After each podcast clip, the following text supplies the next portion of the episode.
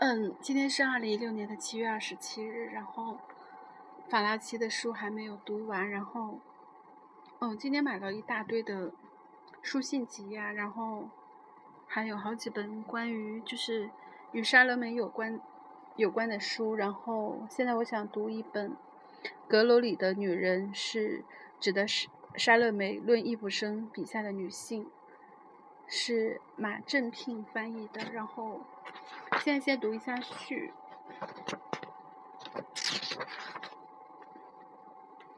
莎乐美的传记作家在评说她时，几乎都会称她为谜一样的女人。如何准确的评价她，始终没有一个定论。有人把她捧为。高贵的女神，有人把她看作矫揉造作的荡妇。莎乐美并不是一个距离我们时代遥远的人，她出生在19世纪的后半叶，主要活动年代是在19世纪和20世纪初，跟古希腊传说中的萨福那样不可捉摸。这种分歧真的很令人惊讶。也许造成这种分歧主要的原因是他与男人们之间的出乎人们想象的行为模式，以及他处理婚姻感情的有悖于世俗的方式。确实，他的某些行为以今天的眼光来看，仍然匪然所思。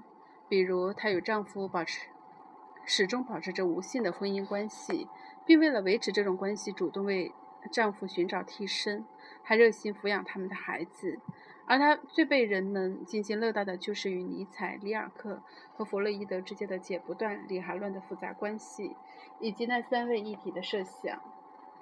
如何去判断他的行为和行为背后的深意？如何解读他的真实动机呢？毫无疑问，莎乐美的才情不是能用世俗的标准来衡量的，因为受他吸引的是那个时代心智最为成熟、头脑最为敏锐、思想最为杰出。或诗才最为出众的精英男人，他极端的聪明，内心活跃，谈吐聪慧，能够毫无障碍地与那些时代俊杰进行思想和精神上的交流。他又耽于幻想，充满好奇，对一切新事物满怀热切的向往。一八八一年末，他年纪二十一岁，在母亲的陪同下前往罗马休养。之前，他曾经在苏黎世待过一段时间。家居客居在他教父埃马纽埃尔·勃朗特的一处美丽的产产业。此次出游其实是为了躲避他在俄国的启蒙老师吉洛特牧师对他的求婚。不久，他不仅考试就在苏联苏黎世的一座大学注册，修1880年的1880年到1881年的冬季神学课程，后因为身体不好到意大利疗养。在罗马，他被引荐给马尔维达·梅森堡夫人。梅森堡夫人是自由思想的门徒，她的著作《一个女理想主义的回忆录》曾在欧洲曾曾在欧洲引起轰动。同时，他建立起了一个沙龙，周围聚集了欧洲许多著名的知识分子。莎乐美很快地融入了这一团体。梅森堡夫人以欣赏、关切甚至溺爱的态度接纳了莎乐美。不久，不多久，莎乐美就在梅森堡夫人家遇见了三十三岁的年轻哲学家保罗·雷。他目光中充溢的智慧，以及对莎乐美流露出来的善意和幽默，深深地吸引着他。保罗·雷顺路送莎乐美回旅馆的途中，他勇敢地与她讨论起哲学。从此，两人养成了习惯：从梅森堡夫人家中出来后，一定在罗马的街边上散步到深夜，讨论彼此感兴趣的话题。由此，莎乐美突发奇想：为什么不租一间房，两个人住在一起，每天讨论学问呢？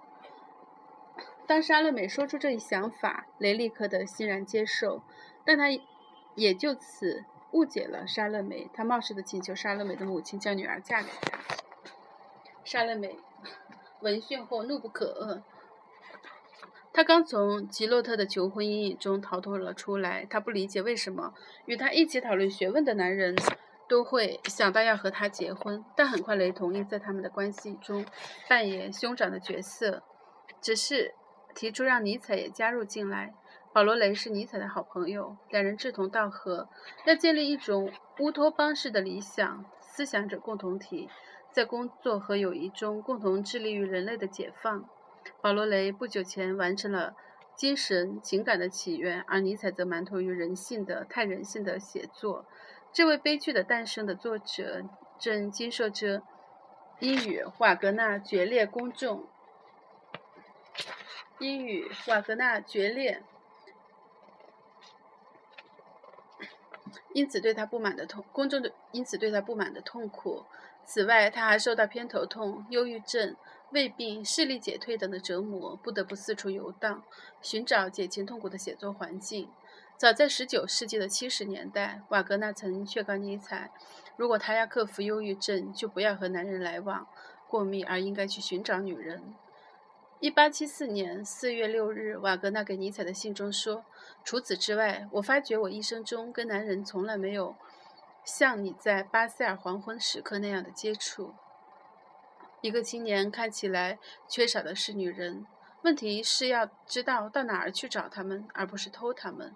当然，需要的话，你总是可以偷到一个的。我想你应该结婚了。雷向尼采写信，称赞这位聪慧的俄国女子。他的信中究竟说了些什么，已不详知。尼采回信的语调非常的奇怪。如果是为了这个目的。代我向这位俄罗斯的少女道贺。我很贪求这类的灵魂。事实上，我也在寻觅这样的猎物。我需要它，这是我今后十年内十年内希望做的事。婚姻是另一件完全不同的事。我最多可以同意为期两年的婚姻。当尼采来到罗马，罗马第一次与莎乐美会面面时，就被她深深的吸引，又惊又喜地问道：“我们是从哪两颗星球跌落在此地相会的呢？”就这样，奇特的三位一体团体组成了。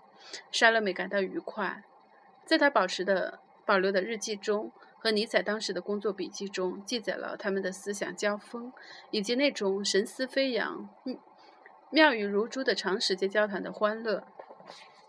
他们还计划三人一同去巴黎和俄罗斯旅行游。在这团体中，似乎莎乐美起着主导作用。两个男人的友谊。要在这一位迷人女子面前接受考验。有迹象表明，当莎乐美与其中某人单独相处时，另一个人则被嫉妒所煎熬。雷还比较善于克制，而尼采这位才华横溢的萨克森哲学家则毫不掩饰自己的焦躁和烦恼。尼采认为自己找到了明智而有教养的伴侣。他向莎乐美写信说。我生活中最美的梦是由你而来的。在瑞士的一次朋友集会中，在人的有人在书信中提到他，尼采不断地谈论莎乐美，就像到了应许之地的人。尼采先后两次向莎乐美求婚，两次都被拒绝。还由于尼采的妹妹从中作梗等多种原因，致使尼采愤怒的愤怒愤怒的离去，并在这之后写下了那句。愤世嫉俗的箴言：回到女人身边，别忘了带上你的辫子。从这一切可以看出，莎乐美喜欢与男人相处，尤其是那些有深刻思想和旷世奇才的精英男士，包括后来的里尔克和弗洛伊德。这对他来说，好像有着致命的诱惑力。他一生乐此不疲。但奇怪的是，在与他们的相处中，他总是由自己来掌舵航船的方向。从不考虑迎面而来的世俗偏见的汹涌浪涛，道德礼仪、习俗规范，在他那自由的结合面前显得无足轻重。他就像一头充满野性和活力的麋鹿，从不惧怕任何陡峭的山峰和悬崖。为了了解莎乐美的今世何俗、特立独行做法的由来，必须了解当时的欧洲，尤其他生长的比圣彼得堡，是如何在知识、美学、政治讨论中反映女性问题的。莎乐美出生时正逢俄罗斯农奴解放的时代，因而她是在上升的自由之心照耀下诞生的。那时也正是欧洲妇女问题抬头的时代，妇女问题涉及美学、哲学、心理学、医学。法律、经济和政治，在德国，随着妇女问题的出现，也提出了性问题和社会问题。面对越来越有组织的妇女运动，生物学与医学领域却出现明显的反女性主义的倾向。不但强调两性的生理差异，还强调男性的优越性。意大利犯罪学、人类学家隆博鲁索，德国性学家克夫克拉夫托。爱平社会达尔文主义汉格尔均宣称女人不够进化，像野蛮人和孩子，不明是非，只宜生孩子与做保姆。在罗塞特性科学书中有一章题为《天才的女人是男人》。在俄国则完全不同。相对于欧洲在女性问题上的保守态度，当时俄国女性已经具备接受教育的机会，开始积极地参与政治反对派和知识界的生活。女性问题也成为当时俄国社会热门的话题。奴隶解放法令颁发，圣彼得堡不同政界者与政府紧张的对峙，反对派知识分子组织成立，形成错综复杂的社会关系和政治主张。对女性有三派意见：自由家庭、家庭自由，女性在公共领域享有一些权利；取消家庭，解放妇女。第三是从社会和政治的角度改变女性的地位，把女性问题纳入更大的政治问题中。那些知识分子经常。为有反叛精神的女性离家出走而辩护，鼓励她们走出小家，融入社会，发展自我，完成女性的解放。莎乐美的家庭属于圣彼得堡的上流社会，她家是不允许她加入反对权威的知识分子行列的，但她也没有自我封闭，更没有对于她所生长的城市中的反叛精神无动于衷。她对两性差异和两性关系的看法，虽然在她遇到的欧洲人中间显得特异。与俄国女性虚无主义者对女性要求和社会战略还是相符的。这些妇女在想象中，并且在生活中过着一种相伴而又没有性的婚姻生活。她们防止自己陷入爱情的陷阱，以此作为解药，逃避受男人支配的危险。车尔尼雪夫斯基的小说《怎么办》中就刻画了这样的新人类形象。中心人物是薇拉。帕夫洛夫娃，一个非常知书达理的青年妇女，她为了逃避一门不中意的亲事和母亲的压制，跟兄弟的家庭教师结了婚。她是一个学医的青年学生，名叫德米特里伊鲁伯科夫。这对新婚夫夫妇住在一栋公寓里，各有各的卧室。他们非常注意做到相敬如宾，避免。涉足彼此的隐私，他们是否有性关系一直不清楚。得到丈夫的尊重，有自己的卧室、个人幸福，甚至还有性自由，这些对帕夫洛夫娃来说都还不够。她还要求经济独立。许多新女性或虚无主义者都承诺，到了三十岁以后才和男人有性关系。他们公开讨论性的危险。如同不小心会陷入领舞一样，莎乐美的个人生活理想是与一位具有同样想法的知识男性生活在两个卧室内，中间隔着放满书籍和鲜花的起居室。这与车尔尼雪夫斯基小说的主人公非常的相似。不过，他向保罗雷和尼采建议过三人生活，还是令人震惊。这毕竟不同于外人难以评图论足的两人世界。莎乐美从小性格独立，思想活泼。头脑早熟，相对身体成长意识迟缓。少年时代关心同时代的社会、哲学、宗教问题，渴求了解精神世界的奥秘。在他实行三位一体的理想组合时，还仅是二十出头的年轻女子，显然涉世未深，只凭自己意愿行事而不顾外界的评判。他与尼采交往，也不可避免地深受尼采哲学思想的影响，审美的、艺术的。生活要比道德的生活有价值的多。选择自主独立的生活方式，要远胜于受世俗约束的规范的生活方式。这一强力意志的理念贯穿在他整个人生中。最富有意味的是，在三位一体的热烈阶段，尼采亲曾亲自导演拍摄了一张照片：莎乐美坐在一辆车上，手拿一根鞭；雷和尼采则坐在前方拉车。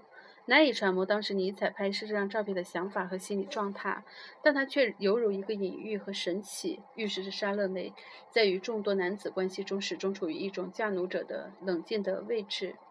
有评论家评论说，他只点燃别人，让他们在爱的热焰中燃烧，要么使人休克，要么在九个月后诞生一部伟大的书稿。甚至更有人认为，他的那些不同寻常的经历更像是一次行为艺术。如果以现代艺术的眼光来看待的话，莎乐美一生结识与交往的名人中，除尼采、里尔克、弗洛伊德外，还有瓦格纳、托尔斯泰、勃兰对斯、霍普曼、斯特林林堡、可能还有赫奇、赫尔琴、屠格涅夫等。因此，有人说他收集名男人就像收集名画一样。然而，也与也有同时代的人说他具有强烈的求知欲，天赋极高，善于启发别人，尽情发挥，谈吐高雅，毫不顾及社会习俗，富有坚定的自主意识，还有惊人的美貌。当他走进房间，太阳就升起来了。纵观现代历史，几乎找不出一位女性像他那样能吸引如此众多优秀的男人，哪怕是最独立、最叛逆的男性，如尼采、弗洛伊德等。也许在这一点上，只有乔治。桑悄悄可与他比肩。然而，乔治桑除了与缪塞和肖邦等传出业余外，还有大量的小说流传，或是被人称道。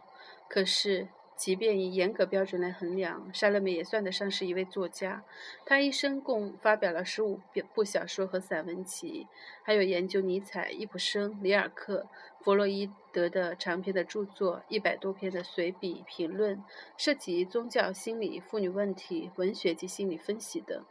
他还保留了内容详尽的日志、日记和笔记。可惜今天仍然没有人把他当作严肃作家来看待，就对他有失公允。造成这一现象的原因是在他的，是他的生平经历实在是太令人惊骇。几乎所有的研究者都一致公认他的生平要比他的作品精彩。还有一个原因是他对自己的生平讳莫如深，他的回忆录可信可信性不大，给企图分清哪些是友谊，哪些是知识交流，哪些是调情带来极大的困难。这也难怪人们要对他生平事迹津津乐道，而将他的作品弃置一旁。很少有人予以重视。